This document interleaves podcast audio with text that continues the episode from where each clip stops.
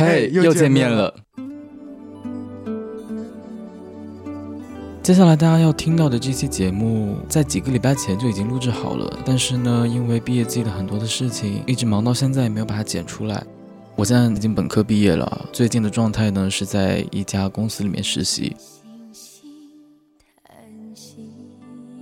嗯，现在是北京时间七月五号的晚上十一点三十七分。我最喜欢的一位女歌手 Coco 李玟，在七月二号的时候。选择了结束自己的生命，然后我是在今天晚上十点左右看到这个消息的，所以现在还沉浸在一种震惊和难以置信里。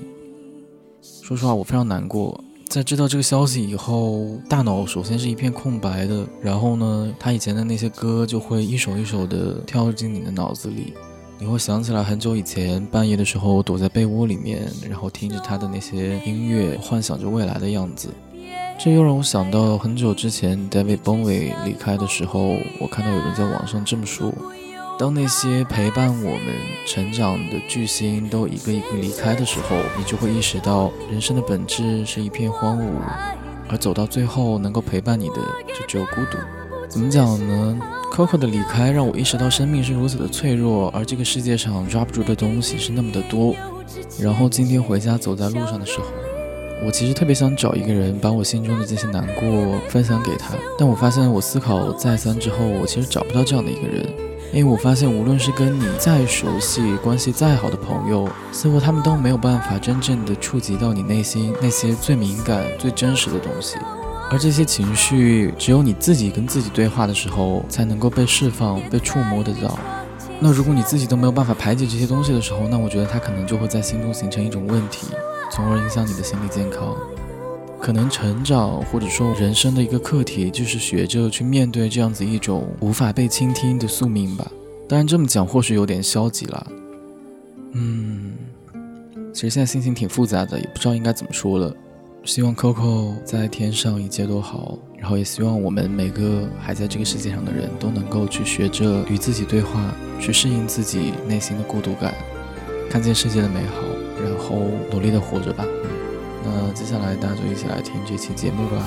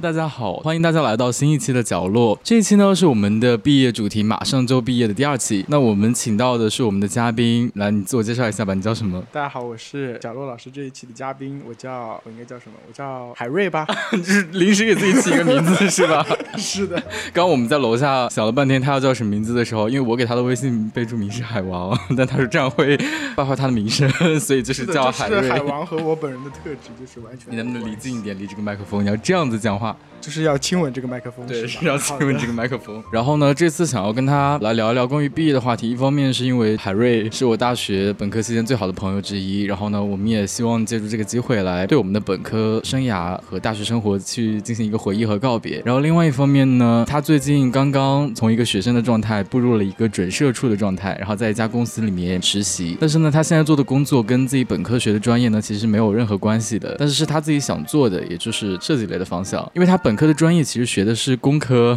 就是也是一个工科男，是的。所以呢，这个非常大的跨度呢，也就是让我比较好奇呢，他在本科毕业阶段面临这样的一个比较大的人生选择的转折的时候，有没有经历过一些心理上面的斗争，或者说自己的一些关于未来的设想吧？所以我们今天就是想跟他聊一些这个话题。那首先的话，毕竟还是毕业季嘛，那我觉得肯定还是我们要先聊一聊跟毕业相关的感受吧。那你自己觉得你最近有这种毕业的实感吗？我觉得是有的吧，因为最近。相当于我们的毕设那些逐渐都结束了，包括说周围的同学也有很多，大家如果就业的话也在找房子，如果出国的话也在办签证啊什么的，那种离别的情绪就是越来越在整个朋友圈里在渲染，就是感觉回望这四年，感觉好像哦，真的这一刻就是有那种真的要结束了的感觉。你会是那种很容易感时伤神的那种人吗？哦，那我不是，外人对我评价就是可能我是一个相对冷血的人，嗯，没有那么的情感充沛吧，可就是一个快乐小狗哦，那也不是，我不算快乐小狗吧，这个。就是没有什么情感，也不是没有什么情感，是没有那么的感时伤怀的感觉。那你觉得毕业季就让你印象最深刻的事情是什么？可能是我的实习吧，因为相当于说我找实习的时间相对晚一点，在正式入职之前，我需要在公司里实习，所以说实习基本上占据了从我结束我的学习工作，然后到我正式入职之间这段时间，我都在实习，所以说实习是我生活的很大一部分。嗯，那你可以就描述一下你现在这个实习的一些感受吗？跟你在学学校里面所设想的实习生活有什么不同的地方？嗯，这个问题的话，就其实这次实习是我第一次进入职场。我之前可能就是因为种种原因，其实没有在学校外面找一个公司实习。那其实通过这一次经历的话，我会觉得它确实和你在大学期间所接触到的、所涉及到的，包括说你整个的一个工作模式、你的一个思考的思维的一个模式，它会需要做一个转变。因为我现在实习的公司的业务方向也是一个相当于说比较新的方向。就是每天都会有新的东西产生，然后你需要去学习很多的东西。那所以说，我现在的实习其实就是在公司里学习最新的技术。然后我要去理解它，然后我想要怎么去把它进行一个落地啊之类的。毕竟我们最终的目的还是要赚钱嘛。其实刚刚都已经说了，就可能就是一个思考模式的转变，包括说你在公司里需要接触到更多的人呀，然后包括你的一个处事的方式，可能和一个学生状态会有一点差别吧。那可能也不是很大，但是我自身感觉是很明显不同的。毕竟我接触到的人会比我大很多，他们在社会上工作了那么多年，需要和他们有一套话术来进行沟通。什么叫做成？人的状态，什么叫做学生的状态呢？这个我现在其实我无法回答这个问题，因为我自身觉得我就还像一个小孩，像一个学生一样，就是闯入了一个成人的世界。爱丽丝掉进兔子洞，可以这么说吧？那就是闯入了一个成人的世界，就是我要试探着的去摸索成人的世界是什么样的。其实挺有意思的一点是，我觉得周围挺多朋友，他们在刚毕业的那一两年之内，还是都没有办法完成从一个学生转换到一个所谓真正的社畜或者说社会人。这样子的状态的，他们可能会经常的回忆学校的时光，比如说回学校看一看啊什么的。那我觉得我之后肯定也会就是经常回学校，毕竟也不是很远，那就是坐个地铁三十分钟的事。那你产生这种心态的原因，是因为我们本能的会比较留恋做学生的那个状态呢，还是因为是逃避的一种心理呢？还是说它是什么原因呢？我觉得一半一半吧，可能第一个是一个留恋，第二个是对于现实社会的一种，也不是逃避吧，就可能因为你要接触到一个新的东西之后，你肯定像我这种性格。会稍微的有一点点的，在迈出自己的舒适圈之后，会有一点点的怯手怯脚，可以这样说。你是什么性格呢？那我就是一个典型的，嗯，可以这样说吗，就是可以扯出，你也可以说，你也可以说非典型。哦，我就是一个典型的 INTP，就是真的有点 I，就现在，然后也很 P，还有一点 T，就是共情能力不是特别特别的强。这几个要素叠加在一起，就导致我可能会在一个新的环境会有一点陌生。但是我的个人矛盾的点就是我自己的。适应能力又比较好，那可能外人不会觉得我有什么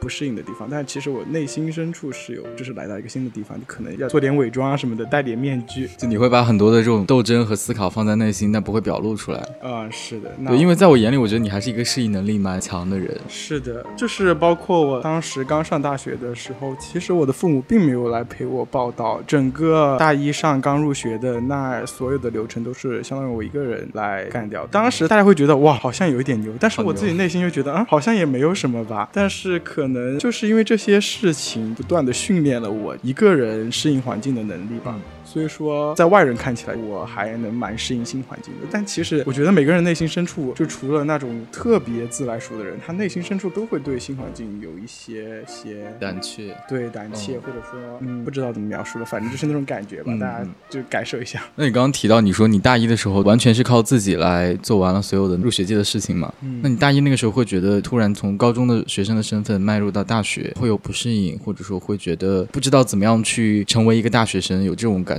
哦，那其实当时我觉得这个要看两方面吧，一个是我生活方面，还有一个就学习方面。那生活方面，其实我还适应挺快的，就是我记得我报道来了，第二天我就出去逛街，去上海的市区看一看，因为其实我也是读大学才是第一次来到上海。然后可能我在生活方面就适应的很快，包括说也没有说前几天会失眠、会想家那种感觉。整个大一上唯一想家的时候就是中秋节的时候吧，因为当时正好也是我的生日。其实我的高中同学或者说我的好朋友。其实没有在上海读大学，相当于是我的核心好友圈，嗯，没有人在上海，那我就是一个人在这边。当时还是非常想家、想念朋友的。我的朋友当时也是第一次看到了我的那一面，比如说我竟然还是一个会想家的人，还是会想念朋友的一个人。他们也是有点没有想到，这个是生活方面。另一个的话，我觉得学习方面不适应的地方还是有很多。首先是交大的工科，它的课程安排，它的难度对于我来说，我觉得是比较大的。嗯，就是相当于从一个高中生到一个大学生之间，那个学习。上的内容的难度的变化是我一个不适应的点，还有个可能就是因为我其实小学、中学都是在相当于说小县城嗯。读书的一个人，就我是没有在那种强压环境下进行一个学习的，或者说可能我小学的时候我也是班上的尖子生，然后中学可能也是前几名，然后最后像我们县城的程度就是只有前几名才能考上像交大的这种学校，所以说当时可能就是没有那么的 peer pressure 吧，嗯，但是来了交大之后发现哦大家都很优秀，可能你要从一个这个叫什么上位者，是的，从一个上位者接受自己其实是一个很普通的人，嗯，就是这个过程，我觉得是我在大一上曾经经历经历的，或者说这样说准确吗？就是可能是一种挣扎的一个阶段吧。嗯，学习方面会有这样的问题。那我觉得我还蛮能理解你这种状态的，因为我当时。确实也是经历了像你一样的一个心态，因为我也是从这种小县城的高中，然后一路这样走上来的。然后我觉得我可能还有另外一个比较深刻的感受，就是我其实，在大学之前都是没有住过校的，我一直是在走读。所以大学其实是我第一次离开家，然后住进宿舍去体验这种集体的住宿生活。所以在这个过程中，你就会跟你的室友，当然也不是说我的室友不好啊，他们都挺好的。但是呢，你就是会在生活习惯上面的一些冲突，就会让你觉得很孤立无助。同时呢，当你离开家以后呢，很多。事情都是要靠你自己去处理的。比如说早上，我记得印象很深刻，我大一那个时候呢，有一次早八英语课，然后呢，我一觉睡醒，发现已经十点半了。然后我打开那个群，就发现老师在群里面艾特我说你怎么没来上课？在高中的我的心目中，我觉得不上课也是一件非常非常恐怖、非常严重的事情。所以当时刚上大一，然后我看到老师那个艾特的时候，我就心下觉得我天呐，我完蛋了。对啊，我就觉得我大学生活就怎么一上大一就发生这种事情，我肯定成为了那种我以前最鄙视的那种不上课的那种人，就非常的差的学生。是逃课，对啊，对啊。就是后来呢，就是另说喽。但我当时就是非常的绝望，而且那个时候有很多天早上，就是我发现，因为我们的这个专业嘛，它经常是一个昼夜颠倒，晚上呢会熬到很晚去画图做一些工作。然后，但我的室友呢，有一个跟我是同一个专业的，然后有两个人呢是工业设计的，就是另外一个专业。但是我每天早上睁眼的时候，我就会发现寝室里面空无一人，大家的选课可能也都不太一样，时间安排也都不一样，所以那个时候我就会有一种深深的被世界抛弃的感觉。而这个感觉呢，就在被英语老师艾特的那一天达到了顶峰。看到这个寝室里面都没有人，然后英语老师在群里面艾特我，然后呢，我的室友也没有提醒我说我要起床，那一瞬间我就觉得天哪，有一种长大了的感觉，但是是，但是是负面的。对啊，就是说啊，天哪，我就是一个孤身一人。当然呢，后来就像这个海瑞刚刚讲的。呃，那我经历过可能一次、两次、三次这种事情以后，就慢慢习惯了。对，比如说早上这个很困的时候呢，我就在群里跟老师讲，老师不好意思，今天这个感冒不舒服，我要去一下医院。都干过这种事的。我记得当时我那个数分课，就是因为那个老师实在讲课听不进去，而且本人也对数学一点兴趣都没有，所以那课我感觉我一学期可能也没去听几次吧。期末的时候就靠我的室友还有那个老师 carry 了一下，然后我就低分飘过了。是这样的，是的。那我其实我当时刚上大一的时候也是，比如说八点上的课，你会七点五十就到。那其实七点五十，如果对于高中来说，可能也算一个比较晚的时间了。那大一之后变成老油条之后，可能八点的课，七点五十九坐到教室里，可能七点五十七的时候，整个教室还没什么人，然后最后三分钟，大家莫名其妙的凑齐了。嗯，那你觉得对你的大学本科生活而言，带给你最大改变的一件事情，或者说说小一点，就是让你从这种状态里面走出来的事情是什么？是说。如何接受自己是一个普通人？对对对对对对。那我觉得可能就是疫情那一学期吧。其实我觉得疫情在家的学习也是给了我们一个思考的机会。当时二零年初的时候，就是我疫情在家学习那一年，我成绩就是我的专业排名是最好的。就是我也不知道这是为什么，可能就是别的人在家里都学的比较水，就是我就是中规中矩，那我就是踩着他们的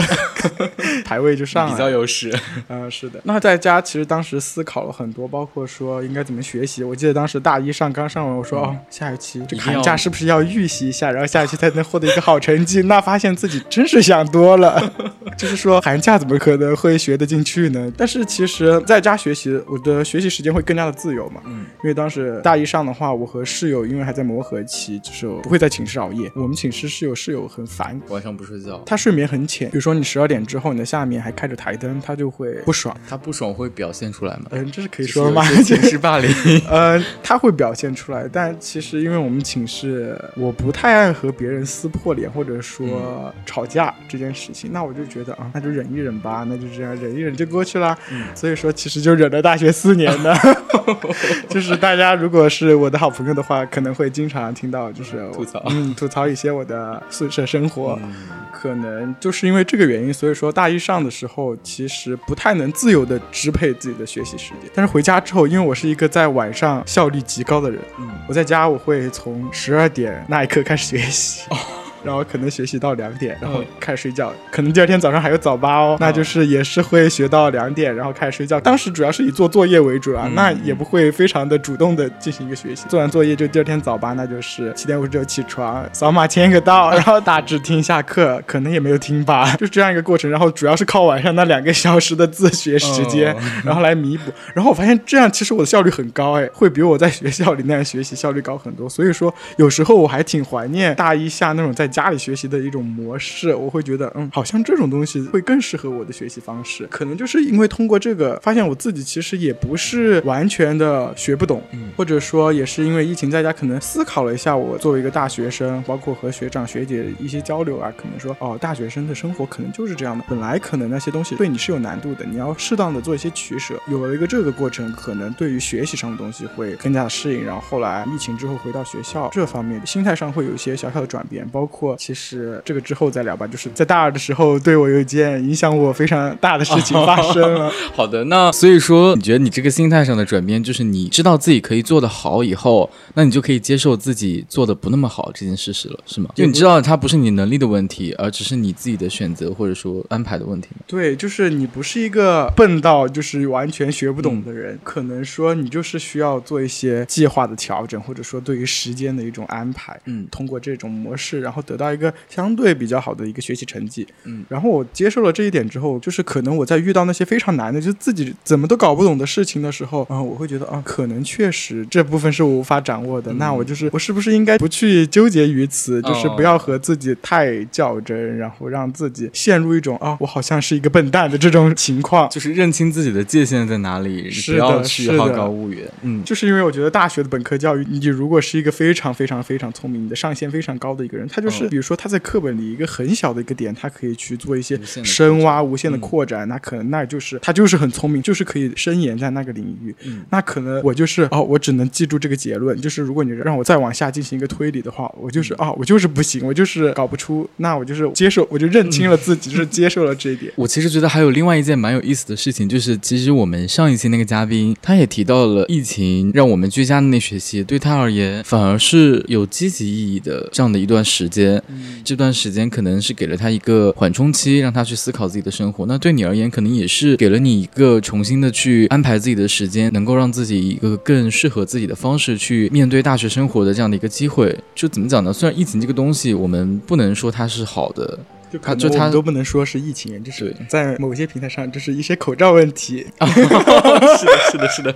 但我觉得其实相反，反过来去思考，我觉得这个背后反映出来的是，就是我们其实，在这样子的一种高压螺丝钉，或者说像履带一样，按照流程一个一个往前走的这样的一种程序化的人生模式之下，突然因为一件我们意料之外的事情，然后让我们获得了一个未曾设想过的短暂的 gap。休息的这样的一个时间段，反而其实让我们的人生能够得以喘息了。要是我们一直都像之前那样，就沉浸在一种一二三四五六七这样一直走下去，然后像工厂里面的那种城市化的模式，其实可能在某种程度上是会让很多人觉得窒息和迷失的。就这可能也是我不能说它是疫情带来的好处，我只能说它是突如其来的间隔年或者说 gap 这个东西带给我们的一些喘息和积极的地方吧。就是你被动的获取了一个来思考的时间，嗯然后正好你就借助这个时间，就是正好思考出了一些东西。是的，也不能说你去感谢这个疫情，就啊，那不可能感谢的，那 是必然不可能感谢的。不要咱们老中人感谢一些苦难。是的，但我觉得背后可能给我们的一些启发，就是是不是有时候我们可能也没有必要那么的急着去把自己的人生像计划表一样强行的安排在每个时间线里面，告诉我这个节点一定要做什么。可能适当的时候停下来去思考思考，或者说让自己喘口气，说不定也会有一些更好的结果，或者说能够让自己走得更清晰一点。就像我刚才说了，其实我就是一个典型的 P 人，嗯，不太爱做计划，不太爱做安排。就是我听完上期节目，我就是非常赞同你们两个的一个说法，就是船到桥头哦，自然直，自然直。嗯哎，是船到桥头，是的哦是的，船到桥头自然直。就是我很坚信这点，所以说有时候我不会，比如说做一个五年的规划、十年的规划，就是我想好我这十年、五年里要干什么事，可能我就是哦，我有个大致的方向，之间发生的什么事都是我人生的一种体验，就是我不会说哦，我就是应该怎么样，这是一个好的地方，可能也是一个不好的地方吧，但我自己还蛮享受这种状态的。但我现在觉得，其实这两年的体验带给我一个最大的变化，就是我不敢，或者说也不相信所谓的长远的规划了。就是你让我现在讲我五年以后会在哪里，或者说我五年要怎么样，十年要怎么样这件事情，我觉得它是一个不那么现实的表述方式，因为很可能可能明天发生，或者说明年发生一件什么事，然后你的所有的安排就都被打乱了，你的生活的一切都得可能因为某一个大规则或者某一个无形的东西而被改变。所以我现在觉得，我们每个人可能能掌控的东西，也就仅仅只是你当下要怎么做。以及可能你在你短期的时间段之内，你是希望抱着一个什么样的态度去生活，你想要朝着什么样的方向去努力。但我觉得这种所谓的长期的规划，某种程度上可能更像是一种自己的心理安慰，但它可能并没有那么强的时效性。这就让我想起来，其实我前两天跟我爸妈打电话的时候，我谈到了我可能之后不一定会从事自己的专业相关的工作，但这个我们之后也会聊。但他们就会问我说，呃，那你能不能跟我谈一下你接下来五年或者十年的计划？你每一年要达成什么目标？然后呢，你要成为一个什么样的人？你的三十岁要做什么？他们问出这个问题的时候，我就突然我就语塞了，因为我觉得我没有办法给出这个答案。就算我给出来了，那也是一个不切实际的。对，很虚伪的一个东西。可能越长大以后，你会越意识到，当面临现实的时候，我们能掌控的东西其实很有限的。就小时候，我可能会义无反顾的去畅想一些我的人生。我会说，二十岁的时候呢，我要买一辆劳斯莱斯；然后三十岁的时候呢，我会拥有一个几层大别墅；四十岁的时候，我会成为什么世界巨星。这种东西就是把你的人生划分成了很多不同的时间节点，让你觉得好像你在那个年龄呢，一定可以做成这个事情。但是当你越长大，尤其是在毕业季，然后开始找工作，迈入成人社会的这个时间段以后，你就会发现，我们每个人其实都是在或多或少的被这个社会的浪潮，或者说被时代裹挟着往前走的。自己能决定的是很有限的。那意识到这个有限，可能也是我们去学着更好的生活的一种方式吧。我是觉得做一些长期的规划，其实要随着你当时的一个思考，或者说你的一些知识的积累，或者说你的一些想法之类，它会随着你这些东西而慢慢发生改变。就包括说我现在找的工作的一个就业方向，可能是我刚上大学，或者说我大二大三，我都没有想过，没有想过哦，原来我可以从事这个行业，然后原来我可以干这些事儿。在那时候，可能甚至没有我这个方向，就是在我大一的时候，可能那时候就没有一个这样的东西吧，就大家无法预料到，这可以说吗？就是 A I G C 这方面会突然的蓬勃起来，然后大家都涌入这个赛道。所以说，我觉得这个就是和机遇以及说社会的一个发展，就是非常强相关的东西。就有时候你做的规划，可能是一种激励你自己的方式，可能是你的一种精神寄托。但其实你不要太把自己完全和那个计划给绑定死，我自己是这样看的，就是你不要完全的绑定死，那样可能你会错失很多机会，或者说思考的东西会变少，那也不一定，那可能思考的东西也会变多，这些都说不准。我是觉得就是不用太把自己和计划锁死，也不用太按部就班的做事。你想好一个目标，你做的所有的行动是为了那个目标就 OK 了。嗯，我去添点酒，没喝的了。天哪，这这是第一次酒播是吧？是第一次酒播。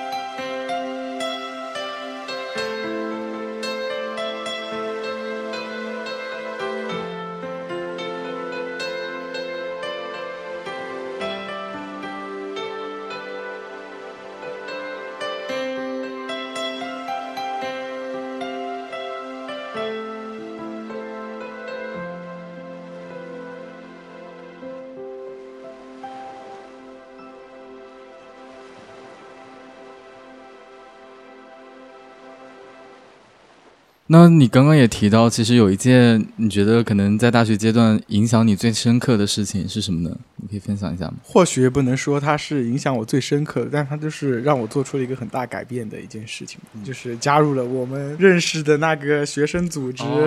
其实可以讲出他的名字啊，可以讲的吗？Art Center 对吧？交大艺术中心啊，可以讲的吗？没事。好的，好的，嗯。就是 A C 改变了我很多嘛，因为我刚刚也提到，我大一的时候，因为我没有好朋友在上海，那其实我的大一会相对的封闭一点，就是可能我的交际圈就是我的学长和我的同学。嗯进入大二之后，好像是因为听了我室友他要加，然后我就觉得，嗯，好像我也可以加一下，然后我就试着去报名了。本来是面试的做网宣的那个部门，就是传媒，但是阴差阳错的，最后被宣传部门录取了。嗯就可能我的审美还比较 OK 吧，那就是在宣传的工作上做的。还行，导致我自己其实也接触到了很多设计、创意、审美这方面的东西。可能它就是给我后续在不管是就业，还是说我的别的一些学生工作，或者说我对一些事情的看法上，其实影响还是比较大的。最主要的可能还是社交方面，就是加入了之后，可能认识了很多好朋友，包括说我们的主播，然后还有就是我们这一群人，就是有很多好朋友之类的，然后大家可以一起玩。就是其实它是打开了我另一种在上海的生活方式。嗯，所以说我也很感谢加入这个组织吧，也不能说这个组织。就是非常的好，但是就是感谢自己这个行为，然后认识了这一群人，我觉得这个是对我影响比较大的一件事情，或者说就是改变了我的一个大学生活方式的一件事啊。我觉得还蛮有趣的。其实你要让我回想我的本科四年啊，本科五年，对不起，本科五年里面，其实对我影响最大的事情，可能也是加入 AC。我们搞得好像一个传销组织啊，这样的。欢迎大家来加入，欢迎大家。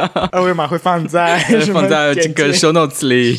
嗯，对，但确实，因为其实我当时在加入这个学生组织之前，我并没有设想到他可能会给我的大学生活带来这么强的改变。因为像我刚刚提到，我在大一上学期的时候，一直是一个挺自闭的人嘛，不管是在跟室友的相处，对我就是因为可能跟室友的相处，住宿生活不是很习惯，包括那个时候我们大一上有很多的基础课，比如说数学分析啊这种，这些课上面呢会有很多可能他们从初中高中就开始接触这些大学的课程的学生，他们会积极的去跟老师讨论，每节课下课的时候都就会跑到讲台的最前面，就种种事。事项都会让你觉得你自己很有压力，因为一方面你自己可能也没有那么感兴趣，另外一方面你尝试的努力了一下以后，你发现你跟他们的差距非常大，就会让你陷入一种自我否定里面。然后在大一下学期的时候呢，我就加入了这个学生组织，就开始认识了一些可能跟我们所谓的传统的那种大学的学生，比如说你就是要好好学习，你就是要卷绩点，走科研路线的这样子的人，完全不同的一些朋友，在他们身上我可能看到了另外一种可能性吧。比如说有些人他可能就是觉得学习成绩对他而言无所谓，他觉得人生可能就是要尝试不一样的可能性。就是当你接触到越来越多的这样子的人，包括你跟一群这种人在一起，共同去完成一件事，比如说办一场晚会或者办一场活动的时候，在这个过程中你自己其实就是被重塑了，他们很多热情的部分，然后理想的部分也都会感染到你。那我觉得，就像你刚刚讲的，其实 A C 它也是我非常大的一部分的社交能量的来源。我可能在我自己的专业里面，就在大一刚开始的时候，自己是比较难以交到一些知心的朋友的。但是在学生组织里面呢，就是获得了很多社交的机会，也认识了很多真的很好很好的朋友，让我从一个自闭的状态，然后逐渐能够慢慢的走出来，成为一个愿意去跟别人交流，然后也愿意去追求一些所谓的不切实际的东西的这样的一个人吧。然后我还记得印象比较深刻的一件事是大二那个时候，然后我要办我们那个。学生组织一场活动，就是歌手大赛嘛，就那个导演。然后那段时间呢，就啊，然后那个时候呢，每天晚上会开会讨论很多这种相关的事情。然后我爸妈看到以后就会问我说：“你这样子会不会影响你的学习？”我就跟他们讲了我在大学可能在做一件什么样的事情，然后做一些文艺活动，它可能同样也是非常有意义的。那他们支持你吗？刚开始是不支持的呀，就他们刚开始会觉得说我可能是在耽误时间，因为在他们的印象里，他们觉得大学可能跟初中、高中是一样的，就是你一定要每天花很多时间在做题上面，然后在考试上面，那个考试成绩，也就是所谓的 GPA，就是来评价你成功与否的唯一的标准。但是我后来就跟他们沟通了很多次，然后我就说，其实大学可能对我而言，更重要的是探索你自己以后想要成为一个什么样的人，它是决定你人生方向的一段时段，而并不是说像高中一样把人按照成绩来进行排名的这样子的一个集中营一样的场所吧。就是时间久了以后，他们可能慢慢的也就理解了我的感受，然后也就支持了我。所以我觉得这也是一个变化吧。嗯。那其实我爸妈还挺支持你的，挺开明的吧？就是他们蛮支持我的决定的，因为基本上从我高中开始，我之后做的每一个选择，基本上都就是我自己做的选择。嗯，我会告诉他们我在学校干了什么样的事，他们也不会觉得啊这件事情好像会耽误你的学习怎么样的。嗯，他们会觉得，嗯，如果你觉得你喜欢做，如果你觉得它有意义，那就去做。最好是这件事情最后真的有意义，就是给你人生带来一些价值，那最好不过。但我自认为我爸妈其实也是那种体验式人生，嗯，他们不会。会有特别大的规划，然后导致他们也不会让我去做特别大的规划。他们会觉得，他们也有一种走到哪儿算到哪儿，就是船到桥头自然直的那种想法。所以说，他们在这方面不会太刻意的想让我往一个什么方向发展。嗯，就是不同的父母会有不同的可能跟孩子的沟通模式吧。就我还挺羡慕你爸妈的这种状态的。哦，是的。那我觉得我爸妈真的算他们的同龄人，或者说我们周边的父母非常开明的一批，就是。我记得我在小学四五年级的时候，带我的同学们就回家进行一些生日聚餐，party 是吗？也不是 party，就是生日聚餐，就告诉我们哦，我要在我们家过生日，然后我带我的同学回来。然后我爸妈会问我们，就是你们要不要喝点啤酒之类的。哦，真的，小时候就小学四五年级，他们会就是甚至有同学在我们家喝醉了，然后我爸 妈把他们送回家，还是为了安全，就是要把别人喝醉的 我的同学交到他们家人手上。天哪，那我觉得你现在很会玩，可能也是就是跟你这个家庭一个环境比较开放有关啊，有可能。那我妈就是一个非常怎么说？我觉得她是一个超级 E 的人，哦，然后也超级的 F，所以说她就是一个非常的，我觉得她。她可以被称为一种搞笑女吧，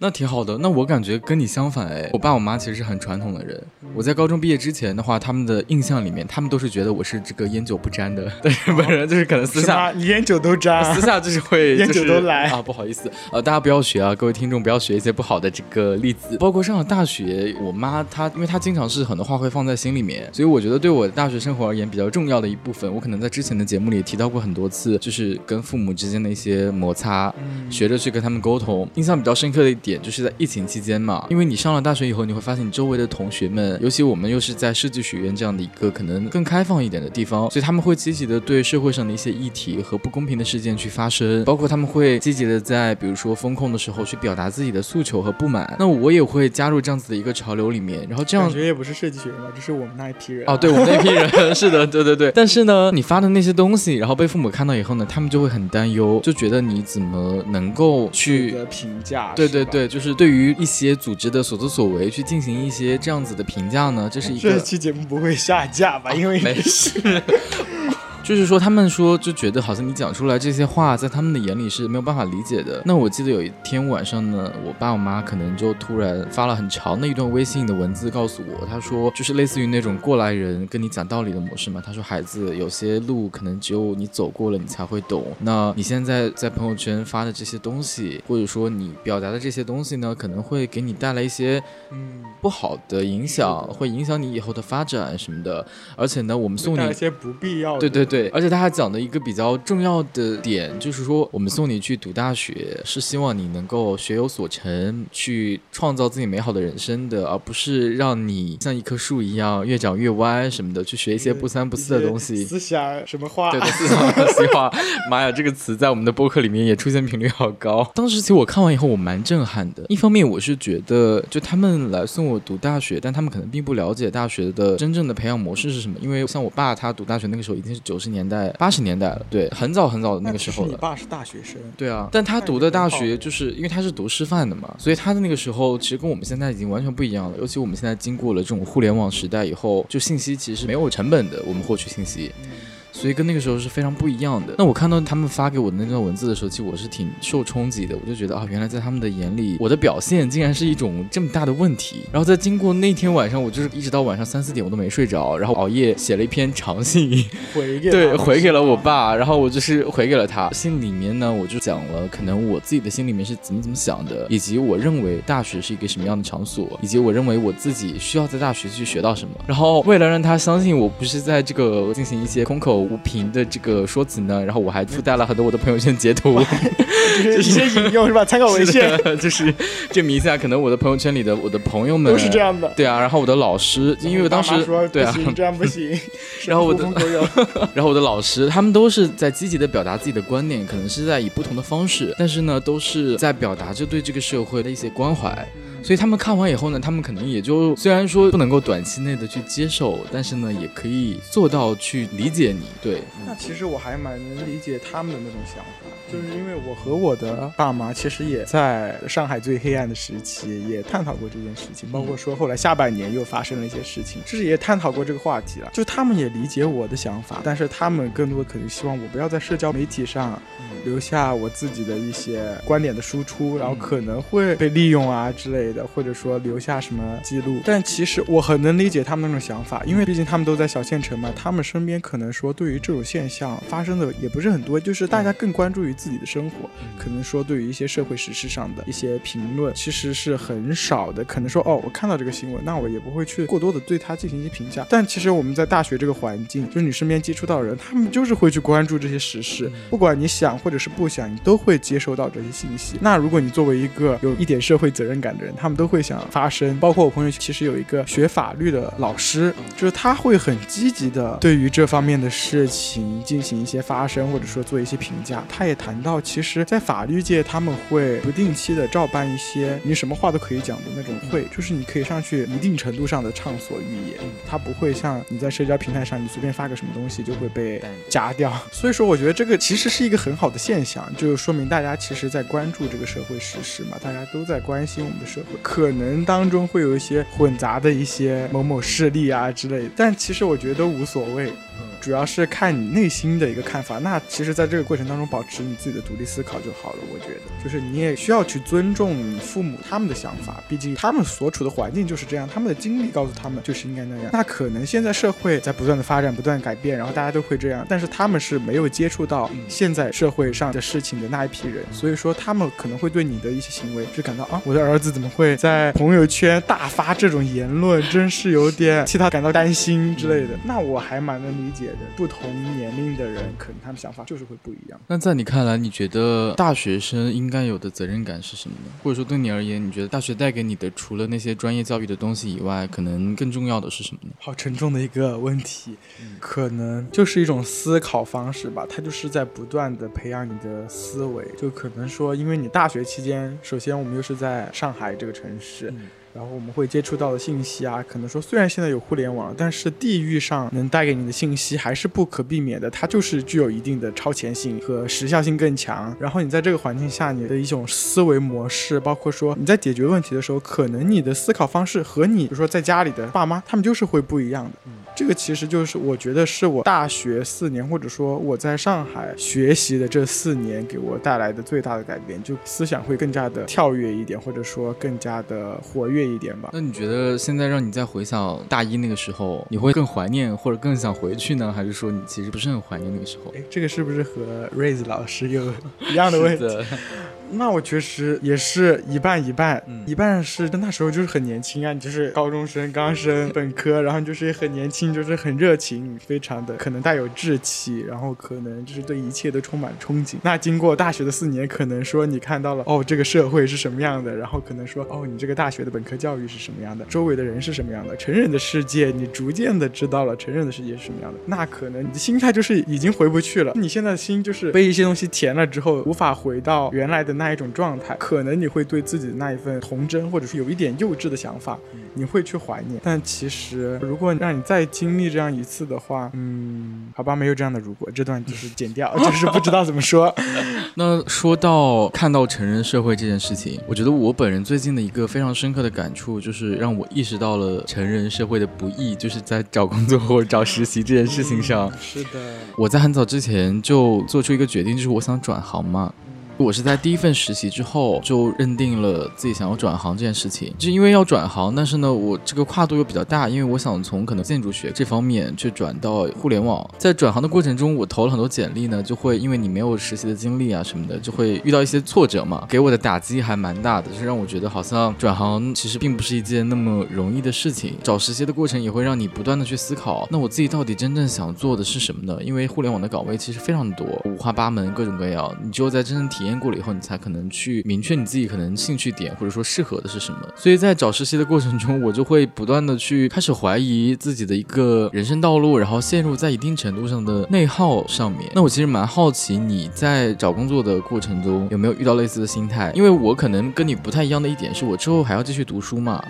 会有研究生的阶段，所以其实现在并不是急着两只脚就直接跳入社会的这种状态。但因为你是选择直接工作了，所以呢，你之后就等于是已经步入了一个成年人的社会。那你又是选择了跟你本科阶段所学的专业完全不一样的这样的一个工作道路。那我就挺好奇，你在找工作的过程中，就是你一开始就想找这个方向呢，还是说你其实是受到了一些挫折，然后又有一些机遇，才让你走到了现在的这个位置呢？哇，聊这个话题那就真的是有的聊了。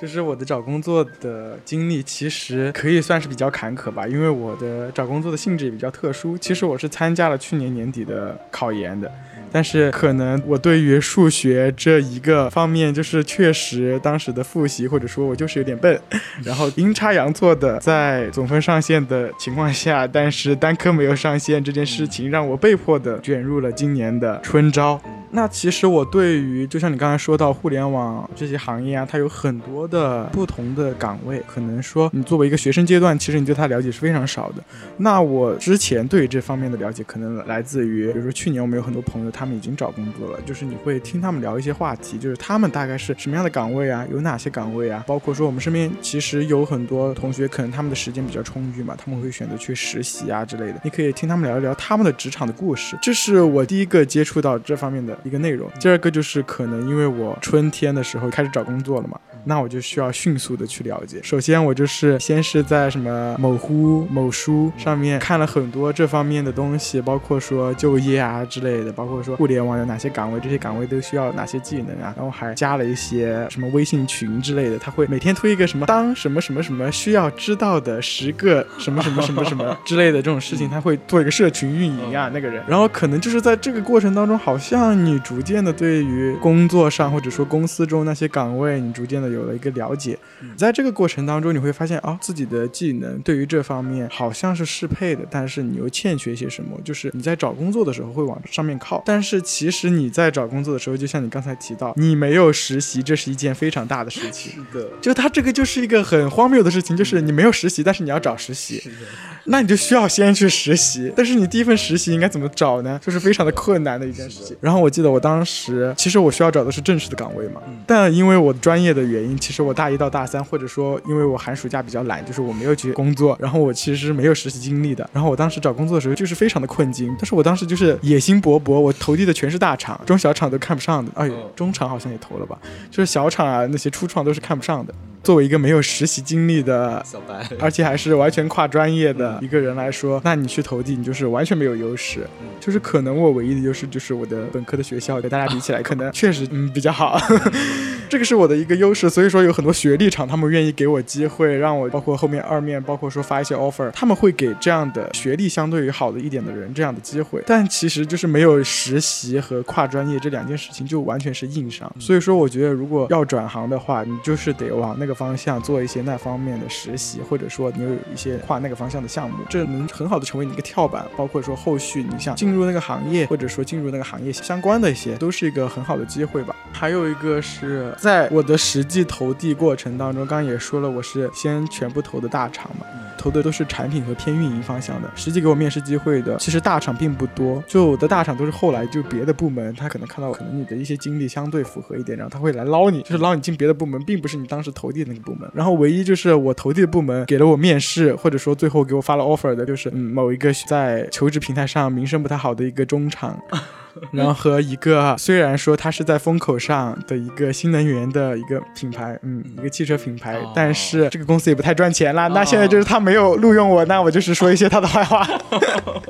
他给了我一个面试的机会，但其实通过那个面试的话，你和面试官的交流也能学到很多东西。嗯，首先是他们面试，他们就会针对他们这个岗位来进行一些提问嘛，然后结合你自身的经历。其实，在这个面试的过程当中，你就能逐渐的找到，哦，好像我的这个经历是和那个是契合的，或者说我这个经历要怎么包装一下，更能符合他们的要求，他们的 JD。特别是和那个嗯新能源汽车的那个面试，就是给了我很多，就是我在提问的时候我也会问到的哦，他们对于校招生，他们期望的技能要求是什么样的？然后他那个面试官就是人非常好，就虽然他最后也没有给我后续的机会了，但是他就是非常耐心的解答了我的问题，包括他说哦，那你其实要从哪些哪些方面进行一个提升啊之类的，就是我的面试体验是非常好的，包括说我从面试当中学到的东西也是非常好的，包括说之前提到那个中场，就是他给我发了 offer，但是那个内容实在是不是我想干的，他这个特殊。的点在于哪里？就是我投的是一个长三角地区的一个岗位，但是呢，他在面完我之后，他就说我们这个岗位现在有哪些哪些哪些同学可能在和你一起竞争，你就是没有优势，你和他们竞一起竞争就是没有优势的。他就直接把这个东西摆给我，就说你们学校什么哪个学院的一个硕士也是和你一个岗位，然后他做什么事情，你和他比就肯定就是你没有优势，你就是一个本科生。然后他说那我给你推到某某岗位上去，可能说他的 base 地是在珠三角。我觉得主要是那个岗位的事情不是我想做的，就他就是一个纯管理的东西。就和我自己脑子里的一些奇怪的想法，就是用不上了。那我当时就虽然好像那个薪资是我从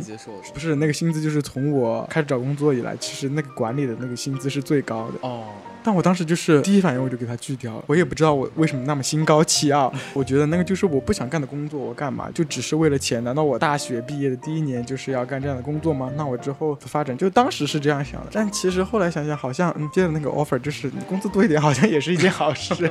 好像也没什么不好。嗯，但是其实嗯就是那个厂它有些传闻，就是说它会卡你的转正。哦，这是我刚才说他在一些求职平台上风评不好的。就可能我后续还投了一些大厂啊之类的，像插讯这些就是没有后续，就是你做完笔试之后它就没有后续，包括某东也是没有后续。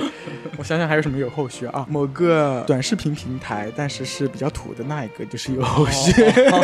某手是吗？是的，某手，但是有后续的。嗯，但是它其实也是别的部门来捞的我。然后包括后面某一个做下沉市场的电商平台，也是后续给我给我发了 offer 的一个，但是他就是第一。一个是考虑它的强度，第二个是当时其实我已经找到了我现在在实习的那份工作，那所以说我当时也是没有考虑嘛。就这个其实是我通过官网求职那一套的主要的几个事件。那其实我后来就是找了一段时间之后，发现啊，好像你要找薪资不错，你又想留在哪个地方，然后你又想干你自己想干的事情，这件事情真的是很困难的。包括说可能前面我也通过那些就是有一些面试的机会，让我知道哦，好像面试那一套应该是怎么办的。在求职的这个过程当中，学到了非常多的东西。所以说后来和我的朋友，也是我的一个工作伙伴，就是我们在交流的时候，哦，偶然得知了他之前实习的那个公司，可能他们现在调整业务线在做什么东西。然后我自身因为对那个东西很感兴趣，因为我这学期刚开始就是做一些活动的时候，遇到了一些技术上的瓶颈，但是通过那个 AI AI GC 这个东西，就是很好的解决了。那我觉得，哎，是不是我可以趁着这个风口，就是尝试一下这方面的工作呢？包括说，可能他们是一个相对比较新的公司，他们是需要想法、需要点子的。那如果我进到这样的公司，我自己的想法和点子是不是能够真正的落地，能够派上用场？就是我当时是抱着这样的心态和我那个工作伙伴聊的，聊了之后，他说，哦，那我把你推过去吧。就我就是相当于通过这个机会进到了我现在的，现在在实习，包括说可能之后就直接入职的这个公司，因为他们现在做的业务线就是偏 AIGC 这方面的，就像我刚才说的，也是就需要学很多东西嘛，那就是我很乐意做的事情啦。所以说我现在找到这一份工作，其实还蛮满意的。包括这个又说到跨专业这方面，就我传统是做海洋方面的，但是我现在就是相当于整个人跨到了互联网，甚至跨到了一个互联网上非技术，但是需要动创意的一个最新的热点上，它就是一个风口。我觉得这些就是有点机缘巧。你说在去年如果当时刚考研结束的时候，我会想到这些吗？我可能会想不到。如果我没有用 Mid Journey，我没有用 Stable Diffusion 之前，我会知道哦，可能这个方面是有这样的就业机会的，可能我也就不会接触到我现在的公司了。所以说，我觉得这些东西就是和前面的一切都串起来，就相当于说不要特别的给自己制定计划，因为不知道社会的发展会是什么样的。包括说你跨专业，你最初想着你想跨的方向，包括我前面我说了，我投了什么新能源，还投了电商，还投了互联网大厂，就是什么都投了，但是最后哦进了这样的一个公司，做了这样的一个工作。其实我现在的工作就是产品和运营这方面比较多，还有就是也是比较技术的一点，对于那些 AI 的东西进行一些研究，这个是我要做的工作，就是我现在的工作我是非常乐意做的。如果说你让我当时接了那个中场的 offer，然后现在在珠三角做一个管理，那可能就是我会觉得，嗯，好像没有实现自己的价值。那现在这个工作的话，就是虽然也没有实现自己价值，就是可能实现的价值的机会会大一丢丢。那我就觉得，嗯，好像是一个不错的选择。所以说，目前的就业方向就这样，也不算稀里糊涂吧，就是这样带着机缘巧合的情况下就定下来。啊，那我觉得你其实还某种程度上蛮幸运的，就是一些 good luck 在你这个找职的过程中，什么一些神奇的同事啊。是的。那你在找工作的过程中，你是一开始就决定了跨专业，还是说你其实一开始有投一些本专业对口的一些职位呢？如果我投本专业对口的一些职位的话，作为我们学校这个什么世界。第一的专业 就是，如果你投那个方向，就是肯定会有人要你。但就是因为我自己不想干那个事情，所以说我想先尝试投别的，就是可能我会更想干的一些事。包括其实我前面也提到，我也考了研嘛，但是我考研没有像上一位嘉宾那样，他在大二大三的时候就想好了自己可能就是要跨出去。那我当时一个是因为我在考研的同时，我还在办活动；一个就是因为我当时确实有点紧急，包括说我如果我跨出去，我要选择什么方向，其实我也没有想好这件事情。当时考研其实就是为了做一个学历的提升，然后我觉得哦，好像可以再多两。两年半的学生时代，然后让你对于成人的世界就是稍微慢一点的进入，然后你有更多的思考的时间。那其实考研失败这件事情，就是相当于说，就是让我两年半的提前结束了，然后我需要提前进行一些思考。那我觉得也是一种被动思考，但是也还挺好的吧。包括我后面也想过，就是如果我二战的话，那我再读两年半出来，这个时代或者说这个产业的发展还是这样的吗？我是不是有这个机遇能够作为这个方面的比较 pioneer 的一个角色？那我觉得这种东西就是很看你的时机。所以说，在思考这些之后，我觉得，嗯，好像二战对一个，好像是你只是为了一个学历的提升，好像没有什么意义。如果你有在这个风口时期的两年半的工作经历的话，可能对于你之后事业的帮助可能会更大。就是现在我做的判断是这样的，也说不定，就以后就是可能学历会成为我的一个天花板的，那也说不准。那现在我的判断是这样的，包括说我父母，我告诉他们我这个想法之后，我父母他们好像也很支持我这个决定。那你在投这个过程，然后收到被拒绝的过程之中，你有一些自我。否定，或者说觉得情绪上面很负面的时刻吗？其实还好诶，就是可能我找工作的时候，我找一个朋友，就是我会和他交流很多，因为我们俩他在找实习，我在找工作，就是他找工作不是一个非常必要的事情，因为他其实有 offer，嗯，他就是如果找到一个更好的工作，他可能会拒掉那个 offer。但是在这个过程当中，就是我和他交流，因为我没有实习经历，我也是跨专业，所以说我很知道自己的劣势在哪里。当我被拒绝的时候，其实我的内心也没有那么的受挫，就是我觉得好像这个从客观上来说就是一件合理的事情，这可以这样说，就反正我就是一个很 T 的人，我就觉得、哦。啊，这是客观分析，就是会被拒绝掉。那我就是抱着试一试的心态，包括其实我和我的朋友交流也知道，他可能会觉得他对我投大厂这件事情，其实刚开始非常不理解，但我现在觉得我确实不应该只投大厂，因为我们学习到最多的地方其实是你的面试经历，因为你来面试你的人，他们就是在这个领域上，他们是在一线，他们就是实际接触到这些东西的人。你在网上看多少东西，可能都比不上和他半个小时的面试时间。所以说，你要通过这个面试时间去学习很多的知识。就像我之前我提到那个朋友，他说我不应该只投大厂，应该多给自己一些面试的机会，就是相当于多一些学习的机会。我现在来看，我非常赞同这一说法。如果你想找工作，那你就是应该多面试。你在面试的过程当中，你就是会不断的进步，不管说是你面试的一个紧张程度也好，或者说你在在这方面的一些知识的积累也好，或者说你知道自己应该往哪个方向努力，其实都是有很大帮助的。像我面了那么多试之后，就后面就变得非常的从容。我记得我面第一个试的时候，我就是紧张的要死，就是什么下午两点面试，我早上八点就起床开始准备，是因为那其实是我的第一次，第一次面试工作，包括我前面提到我加入学生组织也是要投简历的嘛。嗯，然后你找工作也是要投简历的嘛。其实我这个人在做投简历这件事情的时候，就是要下很大的决心，我才能哦迈出这一步。但是后面就是在这个过程中，可能对这个事情麻木了，就是投简历是 啊，进入官网，然后上上传简历，然后直接投递，嗯，就对这件事情已经行云流水了，就觉得完全不会需要内心做一个斗争。嗯那我当时投第一份简历，特别是我当时第一份简历投的是某东，我当时真是内心做了很大挣扎。我在想，啊，我这个简历应该这样投吗？要不要投呢？是应该投这个岗位吗？就是后来，哦，好像无所谓，只是你选中这个岗位，那就随便投了。求职经历上就是有很多这样的一个心态的转变，或者说一个学习的机会，让你不断的变成了后面你现在的自己，好像又差远了和你刚开始的问题。其实提到简历，我自己最近也有一个比较大的感受，就是因为说到简历，其实我之前在我们本专业的实习，其实是因为那个 leader 刚好是我的一个 studio 的老师嘛，所以呢，我就其实没有通过面试，然后我就直接去他们公司实习了。但是现在这次找实习呢，就是我需要自己去找，然后需要自己去投递简历，然后我就发现，在投简历的过程中，其实我本人是没有去了解很多关于简历的写法，然后你应该怎么样去包装你自己的经历这方面的事情的。我其实第一份投的就是我一个特别特别想去的公司，然后我投出去以后呢，过了两天我就收到一份拒信，他们就说你这个简历描述其实不是很符合我们公司的这个呃岗位需求。嗯，然后我就非常受伤。后来呢，我就是找了我的一个朋友，然后我就把我的简历发给他，然后我就让他看看，因为他们公司刚好也在招人嘛，所以我就说，那其实我挺想转行的，你能不能帮我看一下，就是我有没有可能来你们公司这个岗位，然后来面试之类的。我就把我的简历发过去了，他就说你这个简历写的简直是一塌糊涂，你就是投这个岗位，但你这个简历里面就是通篇泛泛而谈，而且你提的经历其实跟他们这个岗位都没有任何的关系。然后我那个时候我才突然恍然大悟，我说哦，原来简历并不是要把你之前所做的你自己认为有意义的东西堆上去，而是你要把在那个职位的角度之下有意义的东西放上去。同时呢，可能在那个职位而言，他们比较重视什么，你要适当的扩大什么能力。但我之前完全没有这方面的思维，我就是以一个写小作文的这种状态在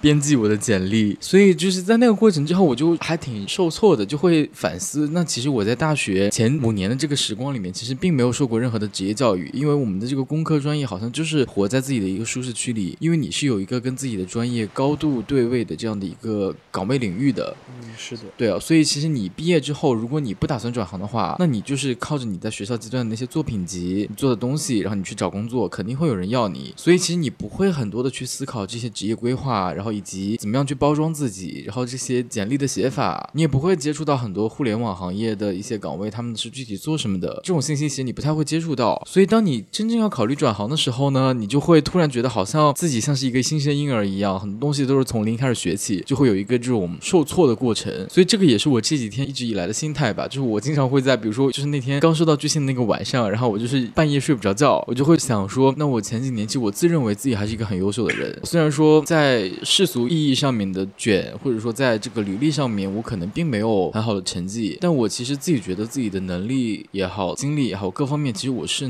能够 match 那个职位的。但是呢，我收到那个拒信文章就会让我产生强烈的自我否定，让我觉得那其实是不是人就是可能一定要被这些实习经历划分你的高低等级，然后就陷入一些自我否定里面。不过后来让我走出来的一件事情是在第二天还是第三天，我们在群里和一个朋友聊天的时候，他突然提到一句话，他说他最近毕业季的一个最大的心理感受就是他很期待，他也很憧憬，因为他马上要出国留学了嘛。然后我说你期待憧憬什么？你不会感到伤感吗？他说不会啊，他现在非常的兴奋，他就是期待未来一切美好事情的发生，他觉得未来的一切都是有可能的，说不定在五年以后呢，或者十年以后，我们会在他开的一家咖啡厅里面喝咖啡，他会请我们白嫖他的咖啡或者酒。听完以后我就觉得哎还挺有意思的，然后我就跟他讲了我最近的一些焦虑嘛，就说我最近因为这个找实习，还被我最想去的一家公司给拒绝掉了，这件事情感到很焦虑。他说：“请你没有必要因为这件事情焦虑的，因为未来发生什么事情，就每个人都说不准，说不定明天你就遇到一个很好的机会。”我觉得可能也并不是他讲的这些话感染了我，而是他本人的这种状态可能感染了我，因为他丝毫不会因为这些事情感到焦虑，他就是一个活在当下、很快乐这样子的一个人，就会让我反思。那其实可能我也没有必要因为短期内找不到实习而感觉到产生自我否定的这种情绪，因为就像他讲的，可能人生真的是一望无际的一个平原，其实你走到哪里可能性都是无限的。如果你不封闭这种可能性的话，其实你的人生是有很多精彩的方向的。不要把自己限制在一条道路里面，然后就觉得好像这条路走不通，那我就觉得我的人生在这个短期内就变得非常的灰暗，就完蛋了。所以我觉得他其实也是给我很多启发吧。这种态度其实也挺有意思的，就是在乐观啦，就是无所谓。对啊，就很乐观，就是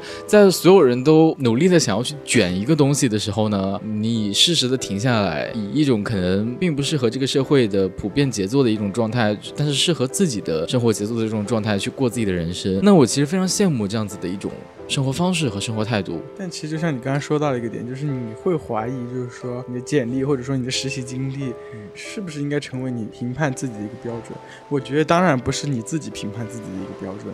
但是别人作为面试官，他当然需要有一套标准来评判你，所以说他需要有那些东西来快速的锁定这个人的技能点，或者说你这个人的能力，那他就是需要一些具体的东西，包括说就是你的简历的内容需要是量化的成果。你不能说哦，你就是一些泛泛而谈，一些文字，别人读完之后也不知道啊。你说你很厉害，那你究竟有多厉害？你就是比如说你的推送，你是有多少的浏览量？你做了多少篇推送？然后你的推广程度什么样的？还有包括你刚刚说到简历的强相关度和你岗位的强相关度。就像我在投我现在这份工作的时候，其实我觉得他们只看了我的项目经历的一个，就是我考研还在办的那个活动啊，就是那个我的大四都一直在办的那个活动。这我觉得他们就主要关注了这一个，因为这个。个所体现的我的能力，好像是他们最需要的。可能说我别的大学期间做的一些课题，或者说我一些别的更偏技术一点、更偏专业知识一点的一些经历，他们就是做一个俯冲。就比如说他们在考虑我的能力的时候，他们会看到哦，你在你的专业课题上是做那个，说明你是还是会懂一丢丢码的嘛，你还是懂一丢丢代码语言的，懂一丢丢就行了，也不用你懂太多。就是哦，你这个人还有这个能力哦，那还是不错的。然后比如说可能我们专业也是需要建模，就是我有一些基础的建模能力，他们说哦，有一丢丢就够了，但是也不是和我现在岗位是强相关的。所以说这些东西，我觉得你就是要放大自己和这个岗位契合的那一点。比如说你刚刚说你投的那个公司，你就是应该大谈特谈你做播客的经历。冒昧的问一句，你把你的播客经历放在你的项目里面是放在第几位？放在最后一个。那你真是，那你那个东西就是应该放在第一个，甚至应该把这个部分占的篇幅应该放大一点。你就是要把自己做的东西量化一下，你如何做选题，嗯，你怎么来经营你的这个播客，包括说你甚至你为了播客你还运营了一个公众号，包括说你的每期的数据最好的一期数据是什么样的，就这些东西是应该放上你简历的东西。这个其实就是我在找工作的时候学会的。我的第一份简历也是泛泛而，然后后来就逐渐量化，学习什么 SWOT 的什么。方式什么来润色优化自己的简历？哦，不应该是 S W O T，应该是 STAR STAR 法则。嗯，大概就是一个，我现在有点记不清楚它每个字母对应的是，大概就是你的这个项目背景是什么样的，然后你采取了什么样的措施，达到什么样的一个结果，然后大概就是这一套。嗯有点忘了，有点忘了 STAR 是具体指的是什么了，反正就是这一套吧。那我觉得就是通过这些，你可以来很好的包装你自己的简历。那你之后再找到一个，你先看它的 J D，它上面有些关键词，你就是不经意的，也不是不经意的，就是刻意的。把这些关键词融进你的项目经历，让面试官来扫一眼你的简历的时候，他能一眼看到，哦，这个就是我们需要的那个技能点，然后这个哦也是我们需要的那个技能点，可能他就会在你简历上给你圈一下，哦，这个是强相关的地方，这个人是契合的，嗯。所以说，我觉得这个是你在找工作，主要就是你想要别人看到你自己的什么特点。这个是需要你去做啊！现在搞得我像那种就是职业规划大师 培训课，那其实我自己就是找工作也不太行啦，那就是一些小试牛刀，哎不不是不是小试牛刀，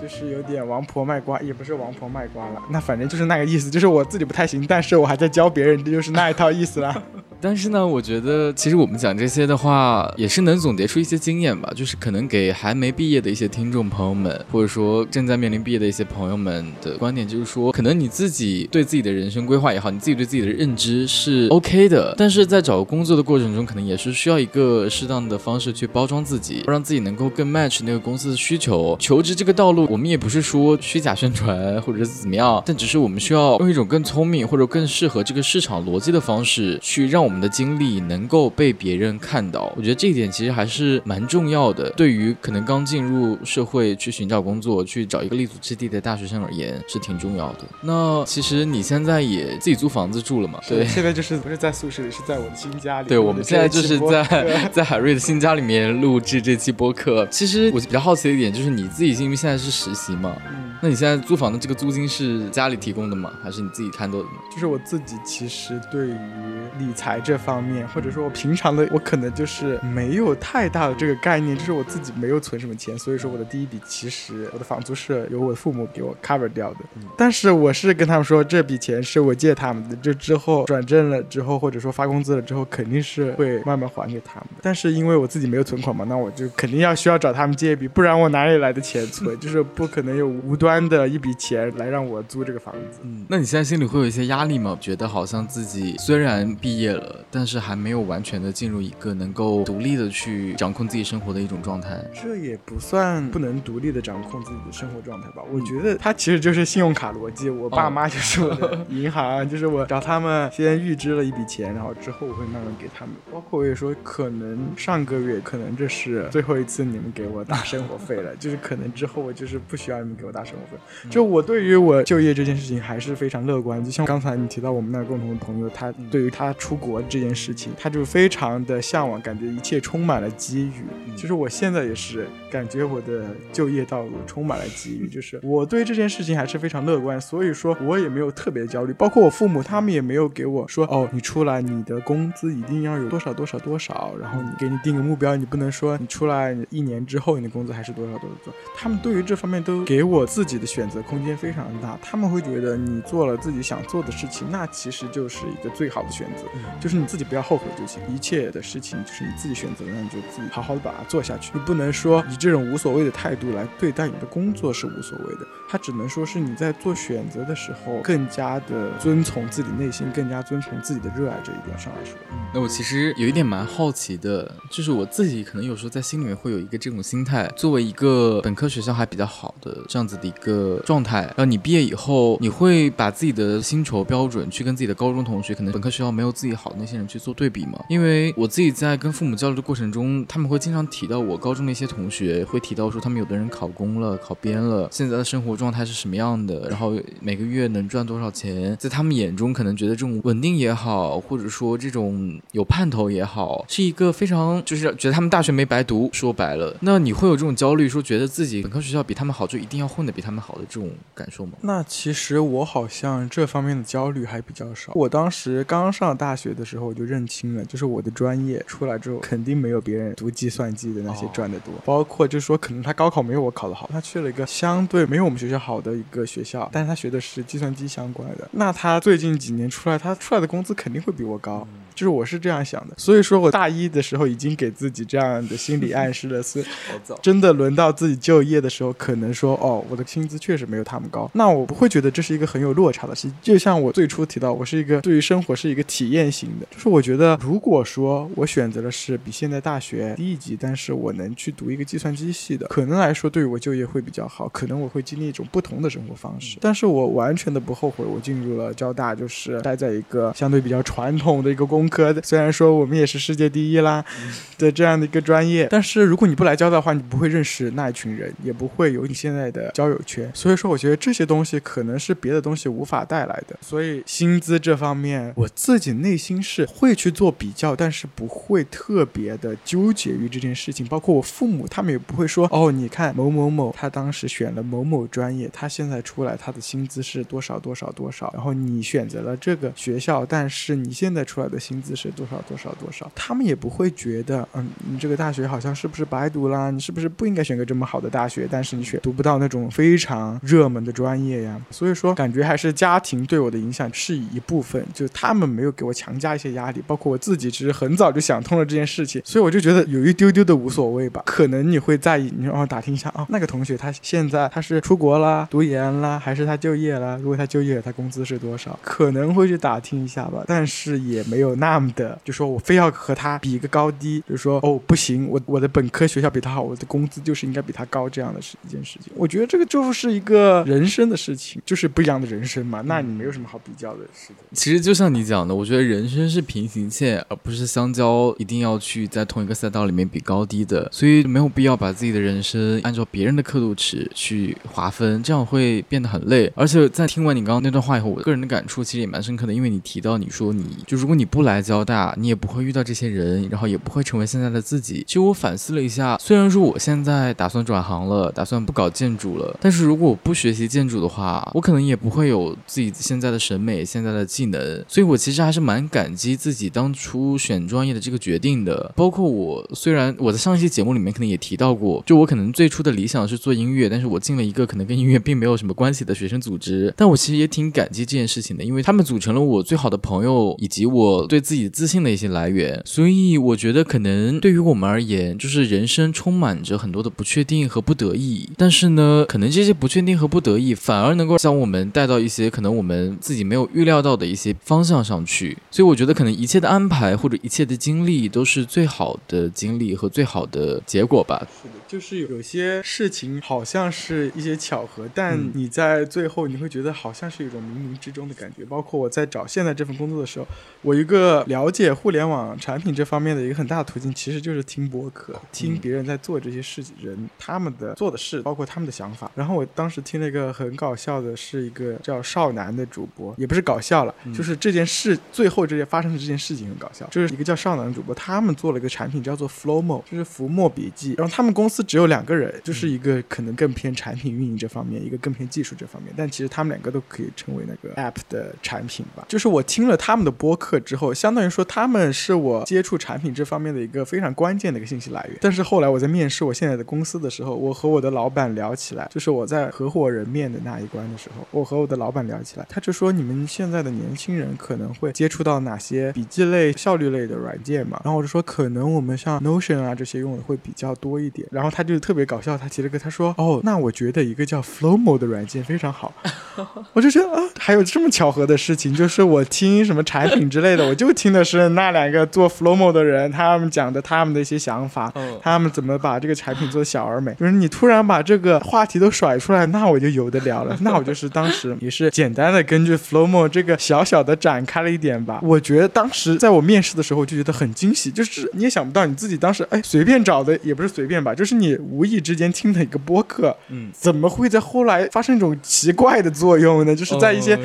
不确定场合出现。因为 Flowmo 其实对于我来说，如果我不听这个播客的话，我完全不知道这是个什么东西。那这个就是一种巧合，就像你刚才说的，可能你读建筑系，可能你之后是想着要转行的，但是建筑系可能会给你之后的一些方向选择，包括说你的一些知识库，你的一些知识领域会给你带来很多不一样的看事物的视角。所以说我其实也不是很反感，比如说我选择了嗯这个世界第一的这个专业。然后就是完全不相关嘛，但我也会感谢他对于我带来的这种事物或者说解决问题的一种思考的一个角度。就是我觉得有这些东西就是不经意的，可能你在未来某一天，我就是要做一个船相关的 AI GC 的东西，那就是这不就又派上用场了？那我就是把我的以前的专业知识又拿来用一用啊之类的。这个就是说不准。现在的所有事物都是跨学科的，你永远不知道你曾经某一个阶段学习到的某一个东西，会在将来的某一个什么时间点，或者说某一个领域发挥什么作用，这些都是不确定的。所以我觉得不用太拘泥于这些，包括说，好像现在确实你跨专业找工作不好找，但是可能未来有一天，就是你的原来的那个专业对于你找的那份工作就是有帮助的呢。就是这种东西你无法设想，所以说我觉得不用太拘泥于这一点。是的，所以就是一切其实我们曾经经历过或者走过的路都是有意义的，就是相信这件事情，其实我觉得是蛮积极的一件事情。那聊了这么久了，最后的话，我们也应该进入这个节目的尾声了，让你推荐一首跟毕业季相关的歌曲吧。你自己觉得对于你而言，可能跟毕业季感触最深的一首作品是什么呢？哎呀，我是一个听歌有点太杂的人，我现在脑子里就是先进行一个大类的分类，然后再在每一个分类下面去寻找不同的歌曲。因为现在是六月嘛，那我当时就是我在某一次活动做的第一篇推送，就是那是我人生的第一篇推送。我当时选择了一首当时非常喜欢的歌，但是我觉得也很适合毕业季的这个夏天的一个氛围，就是来自呃，真的好像主播来自椅子乐团的一首叫《夏日最美的三十张拍立得相片》，我觉得它和毕业好像还蛮契合的。那其实放 Kanye West 的《水星记》好像也是 OK 的，或者说放成都集团二零二零的 Cipher 也是可以的，就是因为咱们的 Raise 老师他放的是二零二二的，那我放二零二零的也是 OK 的，因为我自己作为一个 CDC 的粉丝，那我也是非常喜欢的。那或者你放马思唯的 Coco Elva Tia 也是可以的。那我也蛮喜欢这首歌的。那这期播客呢也正式的接近尾声了，和海瑞今天也聊了很多。我觉得我们俩可能现在也都面临着一些人生的转折点。那我挺替你开心的，就是你现在找到了自己真正感兴趣也愿意去做的事情，并且呢也正式的迈入成人世界，然后进入职场，开始了。现在可能就是在对，在这个边缘，人物边缘，人物边缘。总之呢，就是希望你之后在追求自己想做的事情的道路上能够一直顺顺利利，然后做一个开心的小狗，去实现自己的梦想。也希望我自己的毕业季能够一切顺利吧。嗯，好吧，那我也祝你在你的研究生生涯能够找到你真正想做的事情，并且下周的实习面试也能非常顺利的通过吧。祝我顺利啊！我们就拜拜，拜拜。然后预告一下，可以预告吗？可以，可以预告啊。就是可能我会以另一个花名登上和角落老师也合作过的一位主播的他的一些 P A G 相关的节目，大家也可以关注一下有台的一些后续的节目吧。对大家可以去支持一下有台喃喃自语。好的，那我们就正式再见喽，拜拜，拜拜。感谢大家收听我们的节目，大家可以在小宇宙 A P P、喜马拉雅、Spotify、苹果播客订阅我们的节目。也欢迎关注微信公众号 Hidden v i e 宙空想宇宙，订阅我们的其他内容。我们下期再见。克罗瓦提亚的海边，四个光上半身的男孩，玩耍时的眼神，和三十个美好晴天。30 summer Polaroids.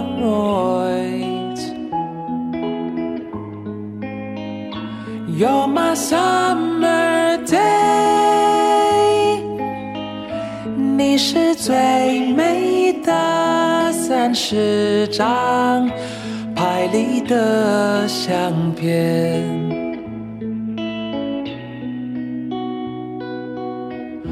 Real love is 二十五岁的七月，你有时飞回台北。那天下午的阳光正甜，我对着华山草原上的你唱 Every day is Sunday。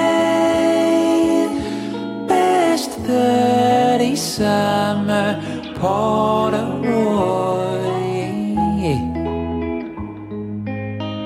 You're my summer day，你是最美三十张拍立得相片。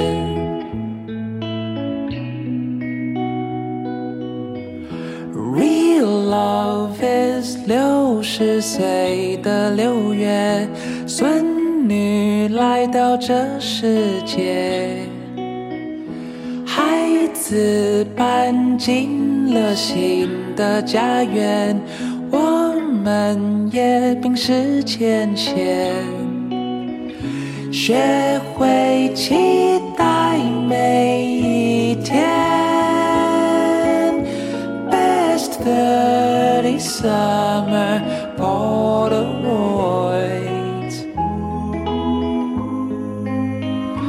You're my summer day，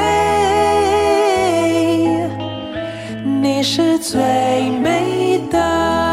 三十张拍立得相片。拍立得相片，拍立得相片。